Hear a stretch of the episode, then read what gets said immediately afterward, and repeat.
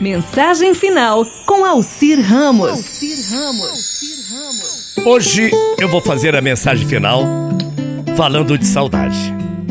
Qualquer uma, qualquer tipo de saudade, qualquer tipo, qualquer canto, saudade de qualquer gosto, de qualquer gente, saudade de qualquer coisa. Saudade de um amor também, por que não dizer? De um amor que deu certo, de um amor que não deu certo. Saudade que e o amor, porque os dois são tão parecidos que às vezes eu penso que a saudade e o amor são gêmeos. Sabe, nasceram do mesmo ventre da mesma mãe. Eles são tantas coisas, é tanto que não dá para falar de um sem falar de outro.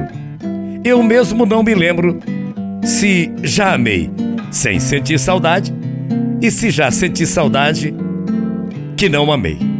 Ou daquilo que eu não amei. Vocês conseguem lembrar se alguém já amou sem sentir saudade ou se já sentiu saudade sem amar?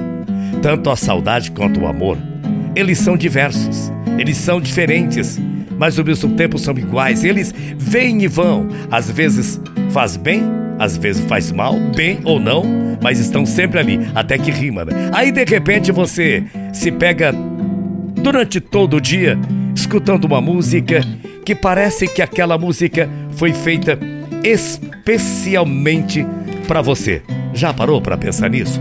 O custo-benefício de dois depende muito da intensidade, porque a saudade, quando é demais, aperta, e o amor, quando é demais, sufoca. Agora, nessa pandemia, a gente tem que lidar com a falta, né?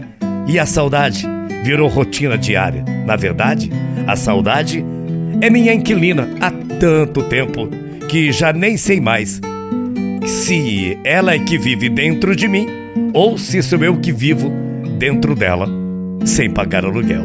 E nem poderia, né? Porque tem gente, tanta gente nesses momentos morrendo de saudade. E as coisas que são tão raras e tão caras que deixam a saudade dentro da gente, que não tem preço. E são exatamente essas coisas, esses momentos, essas pessoas que a gente geralmente mais ama.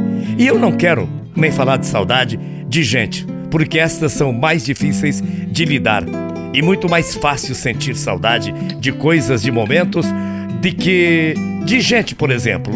Por exemplo, assim, ó, eu morro de saudade da comida da minha mãe. Ela está aqui dentro do meu coração e não pode cozinhar mais. O gostinho do tempero da comida dela, do chazinho, continua na minha memória. Tá guardadinho dentro do meu coração, num bom lugar. Só que, infelizmente, não vou poder nunca mais provar e nem me lembro qual foi a última vez que experimentei a comida dela. Aliás, se eu soubesse que era a última vez, daquele tempero tão delicioso, daquele feijão, daquela comida gostosa, talvez eu tivesse me panturrado todo até a barriga doer. É, mas isso, né, gente? A gente não consegue, né? Saber quando é o início de uma saudade e saber que não vai ter o fim de uma saudade. Em compensação, ela está aqui dentro do meu, dentro do seu coração. Eu tenho para mim que saudade é um aviso prévio da vida sobre a validade que tem as coisas, os momentos e as pessoas, e o quanto a gente precisa dar valor aos mínimos detalhes que tem cada um deles.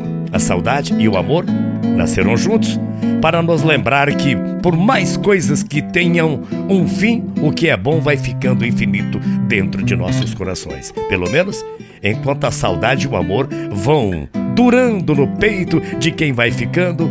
Qual o nome do lugar, do cheiro do gosto e do rosto da sua saudade? Você se lembra? Claro que sim, porque eu me lembro. A minha saudade tem o um nome. A minha saudade é você. Bom dia, até amanhã. Tchau, feia.